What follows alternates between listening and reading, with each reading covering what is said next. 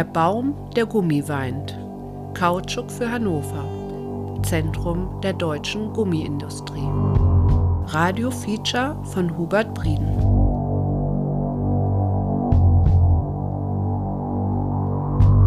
Sie waren keine Kolonisten. Ihr Verwalten war lediglich ein Aussaugen, sonst nichts, fürchte ich. Sie waren Eroberer und dazu bedarf es nichts als roher Gewalt, nichts, dessen man sich rühmen dürfte, da die eigene Stärke bloß ein Akzidenz ist, das aus der Schwäche der anderen resultiert. Sie rissen an sich, was sie konnten, nur darauf bedacht, sich nichts entgehen zu lassen. Es war schlicht Raub unter Gewaltanwendung, Mord unter erschwerten Umständen in großem Stil. Blind machten sie sich ans Werk, wie es sich für jene ziemt, die sich mit einer Finsternis einlassen.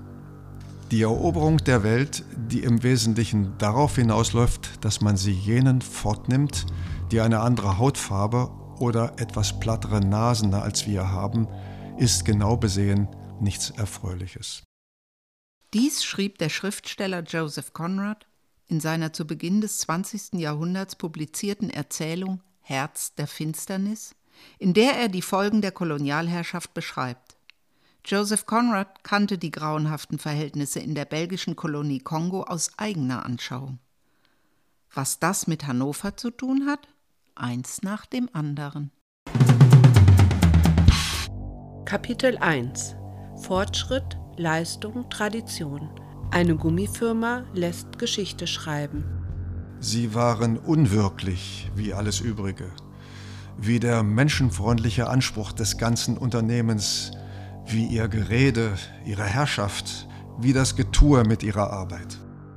Wieder einer dieser düsteren Sätze von Joseph Conrad.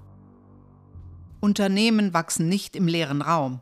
Sie sind eingebettet in die Gesamtwirtschaft, die in ihren Abläufen wiederum ein Spiegelbild der politischen Entwicklung ist. Ein Jahrhundert Firmengeschichte ist nur zu begreifen, wenn man sie vor dem historischen Hintergrund sieht. Diese banalen Sätze finden sich auf dem Cover einer Schallplatte, die der Vorstand der Continental Gummiwerke aus Hannover 1971 anlässlich des Firmenjubiläums als kleines Präsent an Mitarbeiter und Geschäftsfreunde verteilen ließ. Zu hören sind auf der Conti-Schallplatte überwiegend kurze Ausschnitte aus Reden prominenter Persönlichkeiten. Die chronologische Reihenfolge der Tondokumente nimmt der Zusammenstellung nichts von ihrer Beliebigkeit. Da reden Kaiser Wilhelm II., Friedrich Ebert, Adolf Hitler, Josef Goebbels, Heinrich Himmler, Konrad Adenauer, Walter Ulbricht, Willy Brandt, aber auch Albert Einstein oder Hans Albers und viele andere. Obwohl sich die politische Szene, wie es im spöttisch überheblichen Jargon der Gummifirma heißt, mehrfach grundlegend gewandelt habe, identifiziert man sich anscheinend mit der gesamten Geschichte eines imaginierten deutschen Staates zwischen 1871 und 1971. Dabei gab es doch mehrere Kaiserreich, Weimarer Republik, NS-Diktatur, die beiden deutschen Nachkriegsrepubliken, alles sei unser Staat, der Veränderung unterworfen gewesen sei, muss man verwundert lesen. Und da die Grenzen 26 Jahre nach Ende des Zweiten Weltkrieges wieder durchlässiger würden und die Räume größer, müssten sich die Kontinentalgummiwerke darauf einstellen. Blick nach vorn, Fortschritt und Tradition, die Chancen der Zukunft lautet denn auch der Titel des Plattenalbums, dem eine Chronologie der Firmengeschichte beigegeben ist. Eine Chronologie der ständigen Innovation, des Schaffens und des Erfolges eine Chronologie mit auffallenden Lücken. Ein akustischer Eindruck von der Kontinentalplatte. Durch die Erinnerung an das, was gestern war, wird auch die Geschichte der Kontinental wieder lebendig und in den richtigen Rahmen gestellt. Vor dem Blick nach vorn steht der Blick zurück. Denn ohne Vergangenheit gibt es keine Zukunft. Im Titel einer ebenfalls zum hundertjährigen Jubiläum veröffentlichten Firmenchronik brachte das hannoversche Traditionsunternehmen seine Eigenwahrnehmung auf den Punkt. Zitat Kontinental, ein Jahrhundert Fortschritt und Leistung. Sonderlich überraschend ist es nicht, dass von Unternehmen bezahlte oder firmennahe Chronisten die Geschichte aus dem betriebswirtschaftlichen Blickwinkel der Geschäftsführung schrieben. Eine Erfolgsgeschichte. Immerhin gehörte die Continental AG neben Goodyear, Michelin und Pirelli zu den Global Playern der Gummi- und Reifenindustrie. Die Situation der Conti-Arbeiter, genauer der Stammbelegschaft, wird in den Firmenchroniken durchaus erwähnt gelegentlich sogar konstatiert, dass die Arbeit in der Produktion schwer und ungesund sein könnte. Doch die soziale Fürsorge des Unternehmens sei vorbildlich und die Löhne seien überdurchschnittlich hoch gewesen. 1921 ließ man im Gedenkbuch zum 50-jährigen Bestehen der Continental Kautschuk und Gutta Percha Kompanie sogar eine Reihe von Bildern aus der Produktion abdrucken – Arbeiter und Arbeiterinnen in sauberen, aufgeräumten und hellen Werkshallen. Offensichtlich gestellte, arrangierte Fotos, von denen einige dennoch bei längerem Betrachten zumindest eine Ahnung von den Arbeitsverhältnissen vermitteln können. Dass die Betriebsverhältnisse nicht so idyllisch waren, zeigte sich nur drei Jahre nach Erscheinen des Gedenkbuches bei einem Streik der Conti-Arbeiter. Die Firmenleitung reagierte mit massenhaften Aussperrungen und konnte sich schließlich gegen die Streikenden durchsetzen.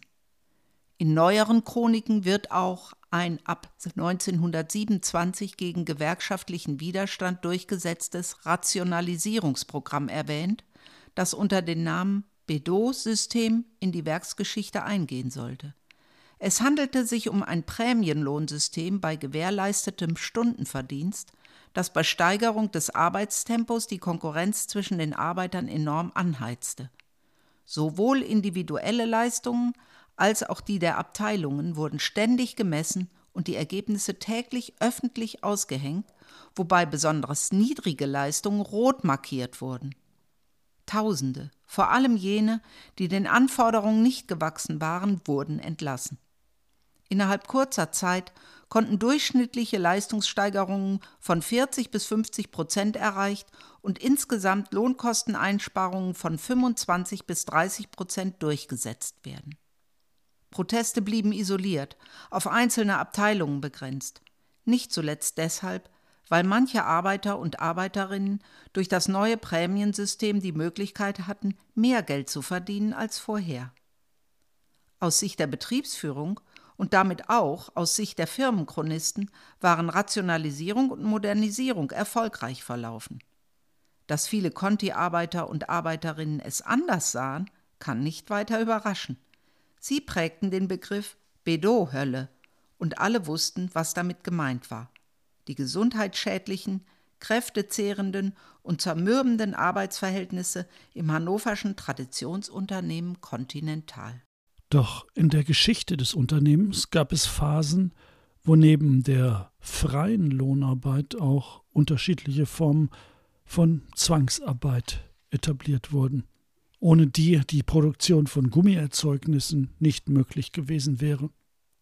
Spätestens seit den Klagen ehemaliger Zwangsarbeiter und Arbeiterinnen gegen die Continental AG und andere deutsche Unternehmen in der zweiten Hälfte der 1990er Jahre war über das historische Fachpublikum hinaus einer interessierten Öffentlichkeit bekannt geworden, dass auch der hannoversche Gummikonzern vom Zwangsarbeitereinsatz während des Zweiten Weltkrieges profitiert hatte. Doch bis heute wird dieses düstere Kapitel der Konzerngeschichte in den firmennahen Chroniken nur nebenbei erwähnt und dann nur unter betriebswirtschaftlichen Gesichtspunkten. Trotz offensichtlicher Lücken in der Firmengeschichte ist der Zwangsarbeitereinsatz im Zweiten Weltkrieg heute zumindest Teilen der deutschen Öffentlichkeit bekannt. Doch auch bereits zu Ende des 19. und zu Beginn des 20. Jahrhunderts hätte die Gummiindustrie ohne den massenhaften Einsatz von Zwangsarbeitern nicht existieren können. Und dieses düstere Kapitel des neuen aufstrebenden Industriezweiges ist heute völlig vergessen. Damals wurden Hunderttausende von Menschen, vor allem in den südamerikanischen und afrikanischen Kautschukgebieten, einem mörderischen System der Zwangsarbeit unterworfen, um den ständig wachsenden Rohstoffbedarf zu decken. Für die katastrophalen Zustände beim Sammeln von Naturkautschuk und bei der Anlage von Plantagen waren Konzerne wie Continental zwar nicht unmittelbar verantwortlich, aber der Konzern profitierte von der Zwangsarbeit, ohne die die Produktion hätte eingestellt werden müssen. Selbst in der bereits erwähnten Firmenchronik zum 100-jährigen Jubiläum des hannoverschen Unternehmens kommt dies noch zum Ausdruck. Der Hauptanteil des afrikanischen Wildkautschuks, heißt es dort, sei damals aus dem Kongo-Gebiet geliefert worden, und zwar dank seiner strafferen, allerdings grausamen und ausbeuterischen Organisation. Die Rohstoffsituation wird vom Verfasser der Broschüre als die Kardinalfrage eingeschätzt. In einer Anmerkung heißt es dann aber Auf eine Darstellung der Kautschukgewinnung wird in dieser Chronik bewusst verzichtet. Sie ist abgesehen von einer fast unübersehbaren Fülle von Fachschriften auch in Kontinentalpublikationen und schließlich bei Treue gebracht worden. Für die Geschichte der Firma möge es genügen, über die Bedeutung des Faktums Kautschuk als Grundstoff zu sprechen. In Conti-Veröffentlichungen sucht man allerdings vergeblich nach solchen Darstellungen. Zu finden sind allenfalls idealisierte Beschreibungen technischer Abläufe der Wild- und Plantagenkautschukgewinnung.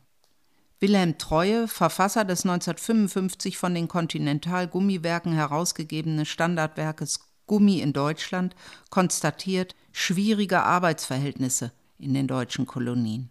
Und aus Brasilien sei bekannt, dass die Arbeiter- und Lohnfrage im Amazonasgebiet zu den schwierigsten Problemen im Bereich des Kautschuks gehöre. Probleme habe es auch mit der Nahrungsmittelproduktion gegeben, die zugunsten der Gummigewinnung aufgegeben worden sei. Nähere Erklärungen werden nicht geliefert. Leserinnen und Leser müssen sich mit Andeutungen zufrieden geben. Und wie beim Zwangsarbeitereinsatz im Zweiten Weltkrieg wird alles unter betriebswirtschaftlichen Gesichtspunkten eben als Rohstoff- oder Arbeitskräfteproblem abgehandelt. Auch in diesem Fall möchten die Autoren ihrem Publikum die blutigen Einzelheiten nicht zumuten, könnte doch sonst der konzerneigene Glaube an Fortschritt und Leistung, an Nützlichkeit und Redlichkeit des eigenen Schaffens ins Wanken geraten. Kapitel 2 Weltmarkt und Aufstieg einer neuen Industrie die langen, geraden Flussstrecken, die sämtlich wie ein und dieselbe Flussstrecke wirken, die eintönigen Biegungen, die alle gleich aussahen, glitten am Dampfer vorüber mit ihren Massen jahrhundertealter Bäume, die diesem rußverschmierten Bruchstück einer anderen Welt, dessen Vorboten des Wandels, der Eroberung, des Handels, der Gemetzel, der Segnungen geduldig nachschauen. Schon Jahrhunderte vor der Eroberung Amerikas durch die Europäer hatte die indigene Bevölkerung Kautschuk gezapft, um ihn zur Herstellung von Fackeln, Gefäßen, Schläuchen, Tuch, Bällen und anderen Dingen zu nutzen. Im 16. Jahrhundert brachten die mit Beute beladenen Schiffe der Konquistadoren auch Gummi mit nach Europa aber man wusste mit dem unansehnlichen Material, von dem man zunächst annahm, es handele sich um ein tierisches Produkt, wenig anzufangen. In den nächsten 200 Jahren sollte es lediglich in der Medizin Verwendung finden. Erst Charles de Condamine, der von 1735 bis 1743 eine Forschungsreise in den Regenwald des Amazonasgebietes unternahm, brachte Klarheit über die Herkunft des Materials und beschrieb in einem Bericht an die Pariser Akademie der Wissenschaften, wie die Einheimischen Kautschuk gewannen, verarbeiteten und nutzten. Die Europäer schauten den Indigenas verschiedene Anwendungsmöglichkeiten des neuen Rohstoffs ab, erweiterten jedoch die Einsatzmöglichkeiten und schließlich gelang es nach vielen Bemühungen, das Material haltbarer und temperaturbeständiger zu machen. Neben Radiergummis stellte man gummibeschichtete, wasserdichte Stoffe, Gummischuhe und andere Dinge her. Seit Anfang des 19. Jahrhunderts interessierte sich auch immer mehr die gerade entstehende Industrie für den ungewöhnlichen Rohstoff. 1842 machte Charles Nelson Goodyear eine entscheidende Erfindung. Er mischte dem Kautschuk Schwefel bei und erhitzte die Masse, um sie zu härten. Auch dies ein Verfahren, das lange vor dem Einfall der Europäer in der sogenannten neuen Welt bekannt gewesen war. Mit der Vulkanisation waren entscheidende Nachteile des Gummis beseitigt. Es wurde nicht mehr so leicht spröde und war nicht so temperaturanfällig wie bisher. Während an der Veredelung des Gummis geforscht wurde, entwickelten andere Erfinder das Fahrrad, den Benzinmotor, das Motorrad und das Auto. John Boyd Dunlop erfand, wenn auch nicht als erster, 1888 den luftgefüllten Reifen und die französische Gummifabrik Michelin en Sy setzte erstmals 1894 Gummireifen bei Autorennen ein. Mit der Entwicklung der neuen Industriezweige wuchs der Bedarf an Kautschuk, der innerhalb weniger Jahre zu einem der wertvollsten Rohstoffe wurde. Die ersten Gummifabriken in Deutschland wurden zwischen 1830 und 1850 gegründet. Laut Statistik des Deutschen Zollvereins existierten 1862 bereits 36 Gummi- und Gutta-Percha-Warenfabriken mit 1788 Beschäftigten. Gutta-Percha ist ein kautschukähnliches Material, das aus dem Harz des echten Gutta-Percha-Baumes gewonnen wird. Die zunehmende Liberalisierung des Wirtschaftslebens begünstigte in Hannover Betriebsneugründungen. Eine Gewerbestatistik für das Königreich Hannover weist 1861 zum ersten Mal auch sechs gummiverarbeitende Betriebe mit 858 Beschäftigten aus. Vermutlich befand sich davon jedoch nur einer in der Stadt Hannover. Als Gründungsdatum der ältesten hannoverschen Gummifabrik, der Hannoverschen Gummikamm Kompanie, wird 1862 genannt doch es scheint schon einige Jahre vorher in Heinholz eine Kammsägerei gegeben zu haben, die neben Horn auch Hartkautschuk, das Ebonit, verarbeitete. Nach dem Anschluss Hannovers an Preußen 1866 stieg der Absatz der jungen Industrie. Produktionsstätten und Angebotspalette wurden erweitert. Man fabrizierte neben Kämmen, Pfeifenmundstücke, Hygieneartikel und Schmuck der auch im europäischen Ausland vertrieben und besonders in Afrika als Tausch- und Zahlungsmittel genutzt wurde. 1875 verarbeitete die hannoversche Gummikamm-Kompanie mit 800 bis 900 Arbeitskräften bereits 200.000 bis 250.000 Kilogramm Rohgummi. In den folgenden Jahren wurde eine Reihe weiterer Gummibetriebe in Hannover gegründet, die jedoch ohne größere Bedeutung blieben. Von einer dieser Firmen übernahm die 1871 gegründete Continental Kautschuk und Gutta-Percha Kompanie das Gelände an der Fahrenwalder Straße, das danach noch erweitert wurde. Erst zwei Jahre später nahm der Großbetrieb die Produktion auf und trotz anfänglicher Schwierigkeiten rentierte sich das Unternehmen schließlich, das, wie schon der Name zeigt, von Anfang an auf internationale Marktfähigkeit orientiert war. Am 1. Juli 1890 wurde in Hannover der Verband der Fabrik-, Land- und gewerblichen Hilfsarbeiter Deutschlands gegründet, in dem sich auch Arbeiter der gummiverarbeitenden Industrie zur Durchsetzung ihrer Interessen organisieren konnten. Mit der Zulassung von Frauen zwei Jahre später änderte die junge Gewerkschaft ihren Namen in Verband der Fabrik-, Land- und gewerblichen Hilfsarbeiter und Arbeiterinnen Deutschlands. Zu Beginn des 20. Jahrhunderts wandelte sich die Organisation grundlegend. Aus der Interessenvertretung für Ungelernte sämtlicher Branchen wurde eine Gewerkschaft für sämtliche Beschäftigten bestimmter Branchen, darunter die der chemischen Industrie. Auch im Namen trug man dieser Entwicklung Rechnung und nannte die Gewerkschaft ab 1908 Verband der Fabrikarbeiter Deutschlands. Die nach dem Zweiten Weltkrieg gegründete Industriegewerkschaft Chemie, Papier, Keramik, aufgegangen 1997 in der Industriegewerkschaft Bergbau, Chemie, Energie, IGBCE, sah sich in der Nachfolge des Fabrikarbeiterverbandes, der wie alle Gewerkschaften 1933 durch die Nazis zerschlagen worden war. Hannover hatte sich schon 1891 zur führenden Gummistadt Deutschlands entwickelt. Hergestellt wurden Schläuche, medizinische und Hygieneartikel, Riemen, Matten, Walzenbezüge, Hufbuffer, also Dämpfer, gummierte Stoffe, Spielzeuge, vor allem Bälle, Vollgummibereifung für Kutschen und Fahrräder und anderes mehr. Continental und die Gummikam, die 1883 in eine Aktiengesellschaft umgewandelt worden war, wurden zum Teil durch dieselben Personen in den jeweiligen Aufsichtsräten kontrolliert. Eine Fusion beider Betriebe war zwar im Gespräch, kam zu diesem Zeitpunkt jedoch nicht zustande. Beide Firmen verfügten zunächst über unterschiedliche Produktionspaletten. Die Gummikam war nach wie vor der größte Ebonitverarbeiter, hatte aber auch die Herstellung von Hart- und Weichgummiartikeln aufgenommen, vor allem für die Ausstattung technischer Anlagen. Auf dem expandierenden Reifenmarkt traten die Firmen als Konkurrenten auf. Ein weiterer wichtiger Betrieb für Hannover waren die hannoverschen Kautschuk, Gutta-Percha und Telegrafenwerke Linden, die wirtschaftlich bereits eng mit Conti zusammenarbeiteten, jedoch verwaltungsmäßig noch getrennt waren. Als sich in der Auto-, Motorrad- und Fahrradindustrie der Gebrauch luftgefüllter Gummireifen immer mehr durchsetzte, stand dem Aufschwung der kautschukverarbeitenden Industrie nichts mehr im Wege.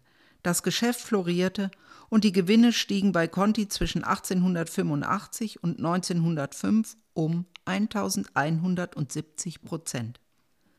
Bereits 1895 hatten Conti-Reifen eine führende Stellung auf dem internationalen Reifenmarkt erobert.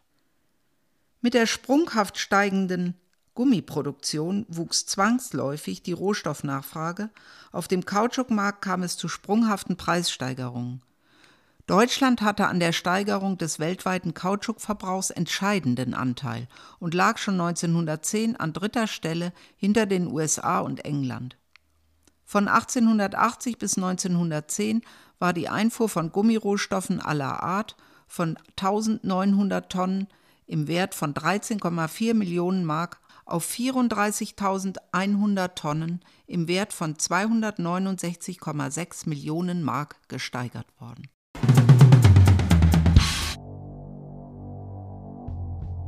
Kapitel 3 Zwangsarbeit in Südamerika den Eingeweiden des Landes Schätze zu entreißen, das war ihr Verlangen. Und dabei schienen diese Menschen von keiner hochsinnigeren Absicht geleitet zu werden, als Banditen beim Ausräumen eines Geldschrankes. Joseph Conrads Beschreibung kolonialer Verbrechen der Europäer im Kongo könnte auch für Südamerika gelten. Der qualitativ hochwertige Parakautschuk musste aus Brasilien importiert werden, das über ein Rohstoffmonopol verfügte und streng darüber wachte, dass keine Samen oder Stecklinge des echten Kautschukbaumes ausgeführt wurden. Dennoch gelang es den Briten 1876, genügend Samen aus dem Land zu schmuggeln, Jungpflanzen zu ziehen und in Singapur, Kalkutta und anderen Regionen Asiens die ersten Kautschukplantagen anzulegen. Es sollte jedoch noch Jahre dauern, bis der Plantagenkautschuk den Wildkautschuk verdrängt hatte. Erst 1914 wurde weltweit mehr Plantagenkautschuk, nämlich 71.000 Tonnen, als Wildkautschuk, 49.000 Tonnen, produziert. Um sich von den brasilianischen Lieferungen unabhängig zu machen, wurden auch in den deutschen Kolonien Kautschukplantagen angelegt, allerdings mit mäßigem Erfolg. Noch 1908 kam die weitaus größte Menge des nach Deutschland importierten Rohkautschuks aus Brasilien, gefolgt von den englischen Kolonien, dem Kongo, den deutschen Kolonien, anderen südamerikanischen Ländern und den französischen Kolonien. Kontinental Hannover hatte schon in den 90er Jahren des 19. Jahrhunderts versucht, sich durch Direkteinkäufe in Brasilien und den selbstorganisierten Transport auf eigenen Amazonasdampfern vom Zwischenhandel unabhängig zu machen. Ein Versuch, der jedoch scheiterte. Rund zehn Jahre später sicherte die Firma sich einen erheblichen Anteil an einer deutschen Kautschuk-Einkaufsgesellschaft, die exklusiv für Conti aktiv werden sollte. Systematisch und erfolgreich wurden die Geschäftsbeziehungen in die südamerikanischen Länder ausgebaut. 10 Prozent der Exporteinkünfte Brasiliens stammten 1890 aus der Gummigewinnung. 1919 waren es schon 40 Prozent. Auch der in Peru gewonnene Kautschuk wurde über brasilianische Flüsse verschifft, darüber hatten sich die beiden Länder vertraglich geeinigt. Doch der Kampf um den immer wertvoller werdenden Rohstoff wurde auch mit militärischen Mitteln ausgetragen. So führten Bolivien und Brasilien einen Grenzkrieg um Kautschukgebiete, der erst 1903 mit dem Vertrag von Petropolis beendet werden konnte. Brasilien konnte lukrative Geländegewinne für sich verbuchen. Die sprunghaft steigende Kautschuknachfrage stellte die Kautschukgesellschaften bei der Lösung der Arbeiterfrage vor immer größere Probleme. 1888 war in Brasilien die Sklaverei abgeschafft worden. Sowohl auf den Plantagen für Kaffee und andere Produkte als auch zum Kautschukzapfen in den unzugänglichen Dschungelgebieten des Amazonas, den Südhängen der peruanischen Kordilleren und im Grenzgebiet zwischen Brasilien und Bolivien wurden dringend Arbeitskräfte benötigt. Die Unternehmer warben nun Kautschuksammler an, die in tagelangen Bootsfahrten in die vorher ausgekundschafteten Sammelregionen gebracht wurden. Bootsfahrt, Proviant und Arbeitsgeräte wurden meist von den Unternehmen bezahlt bzw. gestellt. Die Schulden mussten abgearbeitet werden. Es entstand ein System der Schuldknechtschaft, aus dem es nur die Flucht gab, die bewaffnete Wächter zu verhindern suchten. Anfangs wurden die Sammler noch am Gewinn beteiligt, doch das sollte sich bald ändern. Erntezeit war Mai bis September. Jedem Sammler, dem Seringuero, wurde ein Urwaldgebiet zugewiesen, in dem er etwa 100 Gummibäume zu betreuen hatte. Zunächst mussten eine Hütte gebaut und Pfade durch das Unterholz zu den Sammelstellen geschlagen werden. Erst dann konnte mit der Kautschukgewinnung begonnen werden. Vor Sonnenaufgang ritzte der Sammler die Rinde der Bäume V-förmig an und befestigte Gefäße unter den Wunden, in denen das Harz aufgefangen wurde. Auf einem zweiten Rundgang wurde der Gummisaft eingesammelt und abends über einem Feuer zur Gerinnung gebracht. Hierzu wurde er auf eine Form geträufelt, die ständig an einem Stock über dem Feuer gedreht werden musste. Nachdem eine Schicht erkaltet war, konnte die nächste Schicht aufgebracht werden, bis Kugeln mit einem Gewicht von 5 bis 25 Kilo entstanden, die von der Form gezogen und in der Sonne getrocknet wurden. Ein Sammler konnte in einer Saison etwa 1000 Liter Kautschukmilch sammeln, was 3 bis 400 Kilogramm Kautschukballen entsprach. Mit den ständig steigenden Preisen wuchsen die Arbeitsanforderungen. Häufig wurden die Bäume einfach abgehackt, um in kurzer Zeit ein Maximum an Ausbeute zu erzielen und die von den Händlern geforderten Gummimengen abliefern zu können.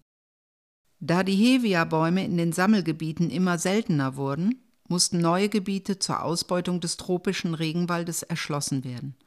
Trotz der mörderischen Arbeitsbedingungen zog es immer mehr Sammler in den Dschungel.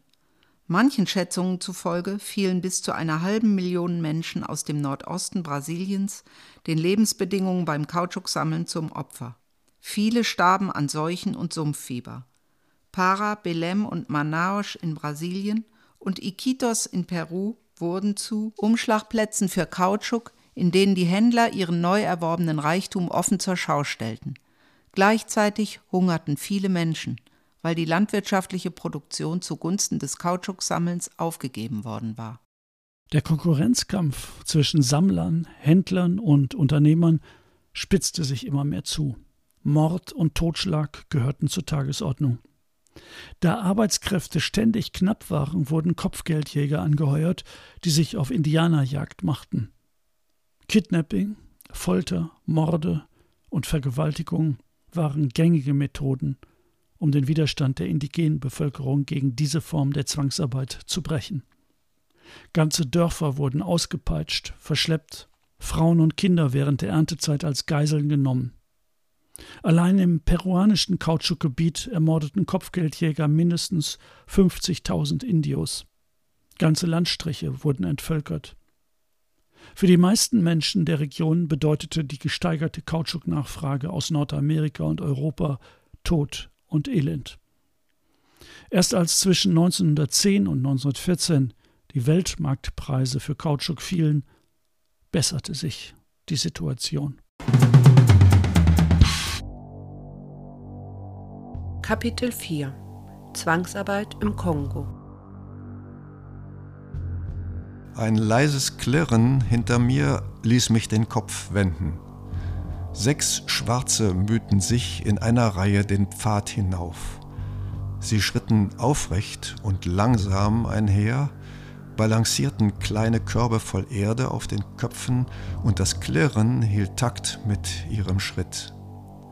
Ich konnte alle ihre Rippen zählen. Die Gelenke ihrer Gliedmaßen waren wie Knoten an einem Seil.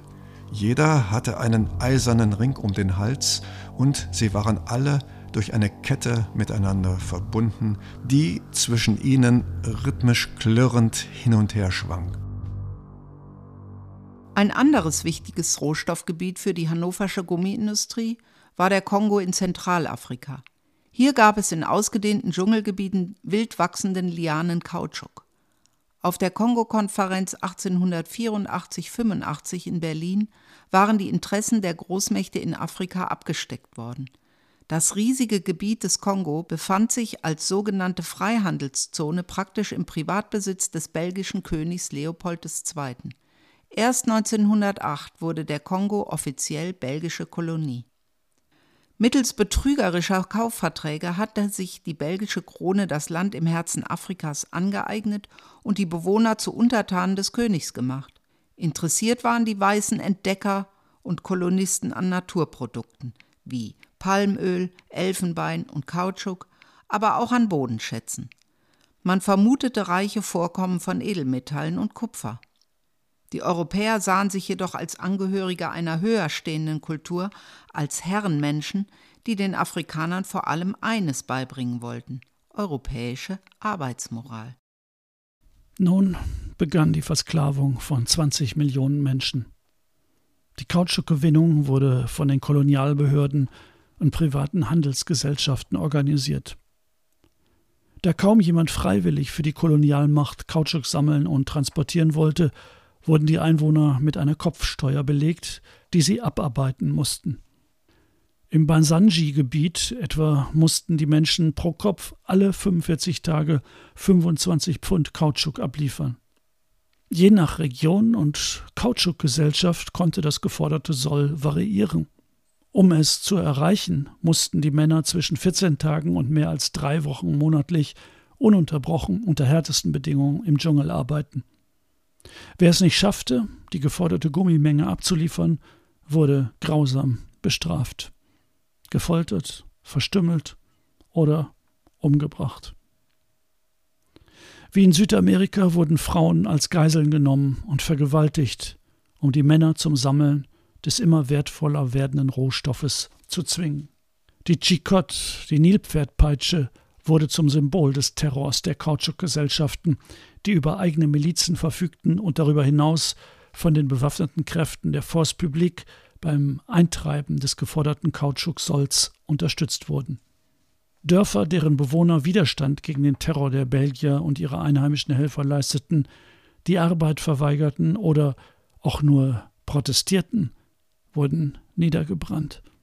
Um zu kontrollieren, dass die ausgegebene Munition auch tatsächlich im Kampf gegen Arbeitsverweigerer und andere Widerstandsgruppen verwendet und nicht anderweitig verschwendet wurde, beispielsweise zur Jagd, verlangten die europäischen Kolonialoffiziere von den Milizsoldaten, für jede verschossene Patrone als Beleg die rechte Hand ihres Opfers vorzuzeigen.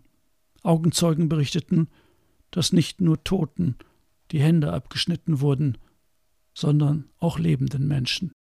Um die geforderte Kautschukmenge rechtzeitig abliefern und den entsetzlichen Körperstrafen zu entgehen, aber auch aus Gewohnheit, hackten die Sammler die Lianen häufig ab, anstatt sie anzuzapfen, weil so in kurzer Zeit der meiste Saft gewonnen werden konnte. Doch dieser Raubbau hätte bald zum Versiegen der Einnahmequellen von Kolonialbehörden und Kautschukgesellschaften geführt, also wurde das Zerstören der Pflanzen ebenfalls mit schweren Strafen belegt. Wie dabei vorgegangen wurde, kommt im Brief eines Bezirkskommissars an einen Untergebenen zum Ausdruck. Sagen Sie den Eingeborenen, wenn Sie noch eine Ranke abschneiden, rotte ich Sie bis auf den letzten Mann aus. Die Drohung mit Vernichtung und Ausrottung war Bestandteil der belgischen Abschreckungspolitik und Mittel zur Durchsetzung einer Arbeitsmoral, die die Europäer zur Rohstoffgewinnung brauchten. Ein englischer Forschungsreisender berichtete um die Jahrhundertwende über seine Erlebnisse im Nordosten des Kongo. Alle Dörfer sind völlig niedergebrannt. Und als ich die Gegend fluchtartig verließ, sah ich Skelette. Überall Skelette. Und wie sie lagen. Von welchem Grauen erzählen sie?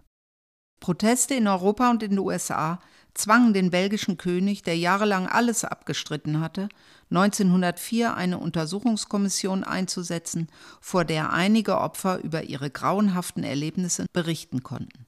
Ein Zeuge erinnerte sich an den Leutnant Charles Massard von der Force Publique, den die Einheimischen Malu Malu nannten. Das bedeutet schnell, schnell.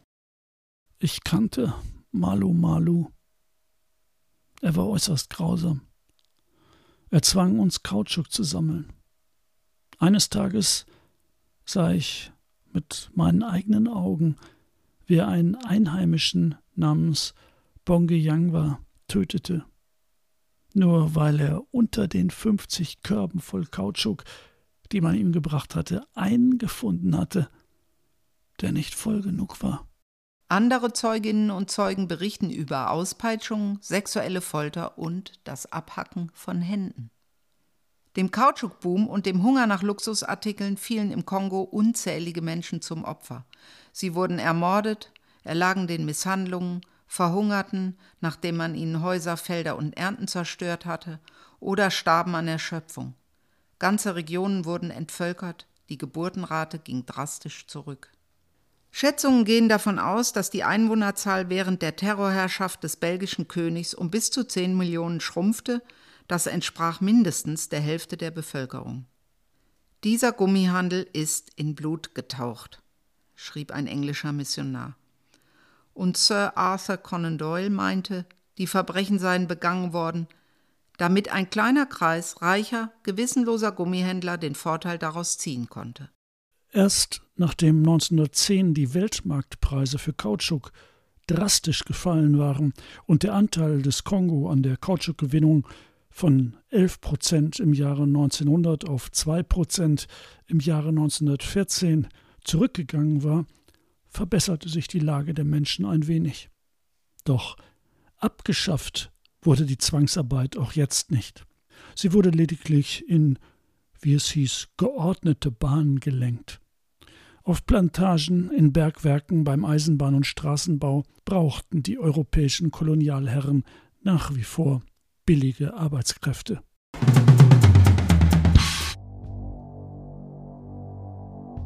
Kapitel 5 Zwangsarbeit in den deutschen Kolonien Mir war, als hörte ich den geflüsterten Schrei Das Grauen, das Grauen. Joseph Conrad wusste, wovon er schrieb. Der Zugang zum Rohstoff für die aufstrebende Gummiindustrie spielte in den kolonialen Planungen des Deutschen Reiches eine wesentliche Rolle. 1913 wurden etwa 14 Prozent des deutschen Kautschukbedarfs aus den sogenannten deutschen Schutzgebieten gedeckt. Aufgrund der territorialen Zersplitterung und der damit verbundenen wirtschaftlichen Rückständigkeit hatte Deutschland als Kolonialmacht bis in die zweite Hälfte des 19. Jahrhunderts keine Rolle gespielt, was sich nach der Reichsgründung von 1871 ändern sollte. Allerdings hatten deutsche Handelsgesellschaften und Handelshäuser auch schon vorher vom Kolonialgeschäft profitiert. Vier afrikanische Regionen wurden bei maßgeblicher Beteiligung deutscher Handelshäuser unter den Schutz der deutschen Regierung gestellt. 1884 Südwestafrika, Kamerun und Togo, 1885 Ostafrika. Auf unabsehbare Zeit sollten die Kolonien zu Deutschland gehören. 1911 sang Otto Reuter sein ironisches Lied Ach, wie fein wird's in hundert Jahren sein. Ach wie fein, ach wie fein, wird's in hundert Jahren sein, dann sieht's anders aus, das sieht wohl jeder ein. Mancherlei ist dann neu, wie man sich wohl denken kann. Deutschland, Deutschland, überall es heißt es dann. Ja, in Asien, in Australien und Amerika spricht man Deutsch, denn es sind deutsche Kolonien da. Dazu braucht man selbstverständlich eine Menge Militär. Zivilisten gibt's dann überhaupt nicht mehr. Die deutschen Kolonialinteressen wurden mit militärischer Gewalt gegen den Widerstand der dort lebenden Menschen durchgesetzt. Zur Sicherung der Rohstoffzufuhr waren alle Mittel recht, bis hin zum Völkermord, der hier zum ersten Mal systematisch erprobt wurde. Gerechtfertigt wurde das Vorgehen durch biologisch-rassische Ideologien, welche die angebliche Überlegenheit der Deutschen gegenüber den Afrikanern behaupteten. Die Kolonisierten sollten wie Kinder geführt und bei Ungehorsam gezüchtigt werden. Der Neger, so hieß es, sei von Natur aus faul, ihm müsse Fleiß und Arbeitsdisziplin eingebläut werden. Zwar kam nur ein geringer Teil der deutschen Kautschuk-Einfuhren aus den deutschen Kolonien, aber man versuchte durch die Anlage von Plantagen, vor allem in Deutsch-Ostafrika, Kamerun und Togo, diesen Anteil zu erweitern. 1913 kamen bei einer Gesamteinfuhr von 20.500 Tonnen 1.600 Tonnen aus Kamerun, 1.100 Tonnen aus Deutsch-Ostafrika und 100 Tonnen aus Togo. Von 1899 bis 1912 war Kautschuk wichtigste Handelsware in Deutsch-Ostafrika, wurde jedoch noch bis 1906 fast ausschließlich durch die Sammlung von Wildkautschuk durch afrikanische Arbeitskräfte gewonnen. Kamerun stieg bald zur bedeutendsten Plantagenkolonie Deutschlands auf, in der auch Kautschuk kultiviert wurde Je mehr Kautschuk auf dem deutschen Markt benötigt wurde, umso dringlicher stellte sich auch hier das Problem der Beschaffung von Arbeitskräften. Die Methoden der Zwangsrekrutierung ähnelten sich, zumal es noch nicht genügend freie Arbeiter gab. Für die Afrikaner bestand keinerlei ökonomische Notwendigkeit, ihre auf Eigenversorgung basierende Wirtschaftsweise aufzugeben. Niemand hungerte. Warum hätten sie sich bei den Weißen verdingen sollen? Für Deutsch-Ostafrika können drei Arten der Arbeiterbeschaffung unterschieden werden. Die Dorfvorsteher wurden in einem bestimmten Bezirks verpflichtet, eine vorgeschriebene Anzahl von Arbeitskräften zu stellen, die dann an die Plantagen weiterverteilt wurden. Seit 1895 besorgten Werber durch Bestechung der Vorsteher oder mit Gewalt die Plantagenarbeiter. Diese Jagd auf Menschen ähnelte den früheren Sklavenjagden. Als dritte Methode führten die Kolonialbehörden den, wie es hieß, milden Zwang des Arbeitskartensystems ein. Alle arbeitsfähigen Männer eines Bezirks wurden verpflichtet, 90 Tage im Jahr auf den Plantagen zu arbeiten. Die Erfüllung des Pensums wurde auf der Arbeitskarte vermerkt und wer sich weigerte oder seine Pflichtstunden unvollständig ableistete, konnte zum Beispiel zu öffentlichen Arbeiten im Straßen- oder Eisenbahnbau oder Trägerdiensten herangezogen werden. Auch diese Methode war ohne Gewaltanwendung nicht durchsetzbar. Aushebungen, erzwungene Kontraktverlängerungen, Lohnkürzungen und vor allem die Prügelstrafe standen auf der Tagesordnung. Die Nilpferdpeitsche wurde zum Symbol der deutschen Kolonialherrschaft. Tausende von Menschen, das belegen die offiziellen Statistiken, wurden Jahr für Jahr zur Arbeit geprügelt. Allein in Ostafrika registrierten die Behörden 1905, 1906 6322, 1908, 1909 3746 und 1912, 1913 sogar 8057 Opfer der Peitsche in einer Verfügung des Reichskanzlers zur Ausübung der Strafgerichtsbarkeit und der Disziplinargewalt gegenüber den Eingeborenen für die deutschen Schutzgebiete in Ostafrika, Kamerun und Togo vom 22. April 1896 hieß es unter dem Abschnitt Gerichtliche Strafen in Paragraph 2 Die zulässigen Strafen sind körperliche Züchtigung, das heißt Prügelstrafe und Rutenstrafe, Geldstrafen, Gefängnis mit Zwangsarbeit, Kettenhaft, Todesstrafe In Paragraph 6 waren die Einzelheiten des Prügelns geregelt. Die Vollstreckung der Prügelstrafe erfolgt mit einem vom Gouverneur bzw. Landeshauptmann genehmigten Züchtigungsinstrument. Die Vollstreckung der Rutenstrafe mit einer leichten Rute oder Gerte. Das auf Prügel- oder Rutenstrafe lautende Urteil kann auf einmaligen oder zweimaligen Vollzug ergehen. Bei jedem Vollzug darf die Zahl von 25 Schlägen bei dem Vollzug der Rutenstrafe von 20 Schlägen nicht überschritten werden. Der zweite Vollzug darf nicht vor Ablauf von zwei Wochen erfolgen. Im Mittelpunkt der Überlegungen stand der Erhalt der Arbeitskraft. Zwang und Misshandlungen trieben viele Menschen zur Flucht das traditionelle Sozialgefüge wurde zerstört und die Arbeit auf den Plantagen machte die Bestellung der eigenen Felder immer schwieriger. Materielle Not, für die Afrikaner bis dahin weitgehend unbekannt, wurde alltäglich, ein Effekt, der durchaus erwünscht war, denn viele Menschen trieb jetzt der Hunger in die Plantagen. Trotz aller Gewaltmaßnahmen wurden die Erwartungen der Gummiindustrie an die deutschen Kolonien enttäuscht. Die Anlage von Plantagen konnte nicht Schritt halten mit der ständig wachsenden Nachfrage auf dem Weltmarkt und die Qualität des deutschen Plantagenkautschuks ließ zu wünschen übrig. Dies scheint ein Grund gewesen zu sein, warum Continental sich 1907 an einem brasilianischen Kautschukunternehmen beteiligte. Doch auch dieser Versuch, sich vom britisch kontrollierten Kautschukmarkt unabhängiger zu machen, blieb ohne nachhaltigen Erfolg. Das Fallen der Preise auf den Weltmärkten und das zunehmende Angebot von hochwertigem Kautschuk von den britischen Plantagen in Ostindien machte die Anlage eigener Pflanzungen in den deutschen Kolonien immer unattraktiver. Wenige Jahre später, nachdem Deutschland den Ersten Weltkrieg und damit die Kolonien verloren hatte, stellte sich die Frage nach eigenem Plantagenkautschuk ohnehin nicht mehr. Die Versorgung des Weltmarktes mit Gummi das Bedürfnis in Nordamerika und Europa nach Regenmänteln, Bällen und vor allem luftgefüllten Auto- und Fahrradreifen stürzte ganze Regionen ins Unglück und forderte Millionen von Opfern. Aber das Geschäft florierte.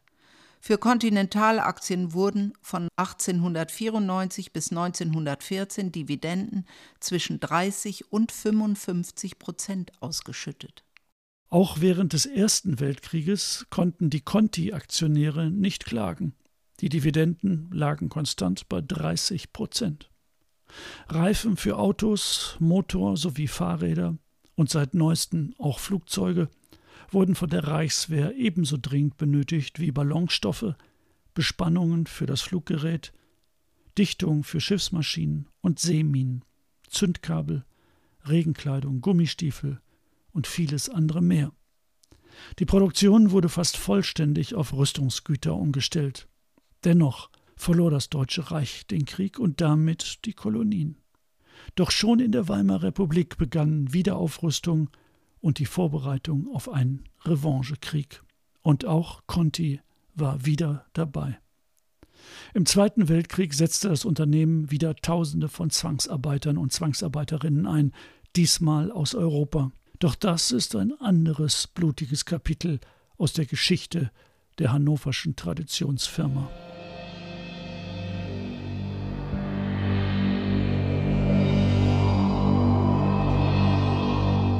Die Flussmündung war von einer schwarzen Wolkenwand verhängt und die ruhige Wasserstraße, die bis an die äußersten Grenzen der Erde führt, strömte düster unter einem bewölkten Himmel dahin, schien hineinzuführen ins Herz einer unermesslichen Finsternis.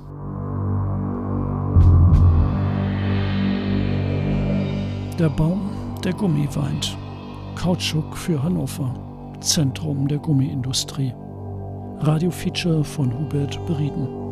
Sprecherinnen und Sprecher Axel Kleinecke, Ela Kleinecke, Barbara Baumann und der Autor. Musik Moritz Dortmund und Scarafone. Eine Produktion im Rahmen des Projektes Weiß auf Schwarz, Geschichte von Ungleichheit und Rassismus von Radio Flora. In Kooperation mit dem Arbeitskreis Regionalgeschichte, dem Verdi Bildungswerk dem Kulturbüro Hannover und der Rosa-Luxemburg-Stiftung. Hannover 2020.